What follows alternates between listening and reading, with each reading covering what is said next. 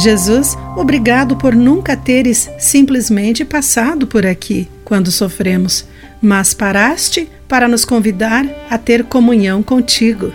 Olá, querido amigo do Pão Diário, que bom que você está aí para acompanhar a nossa mensagem do dia.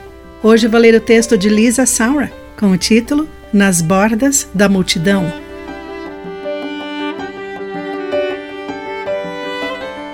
Para ver as acrobacias de tirar o fôlego que os pilotos de motocicletas faziam numa demonstração de perícia, tive que ficar na ponta dos pés, no meio da multidão. Ao redor, vi três crianças, empoleiradas numa árvore próxima. Aparentemente porque também não conseguiam chegar à frente da multidão para ver o show.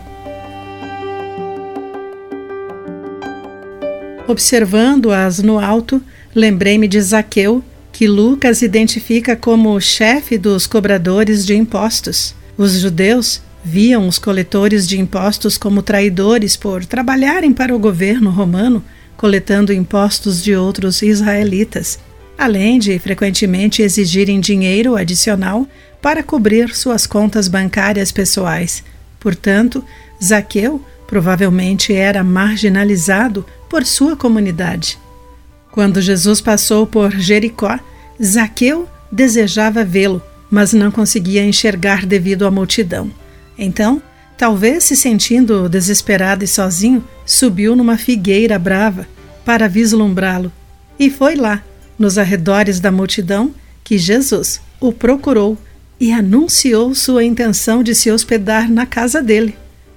A história de Zaqueu nos lembra de que Jesus veio buscar e salvar os perdidos, oferecendo sua amizade e o dom da salvação.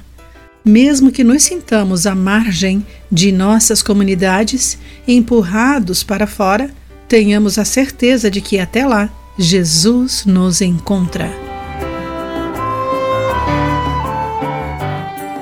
Querido amigo, ao ser deixado de lado por amigos ou familiares, Jesus o convidou a passar um tempo com ele?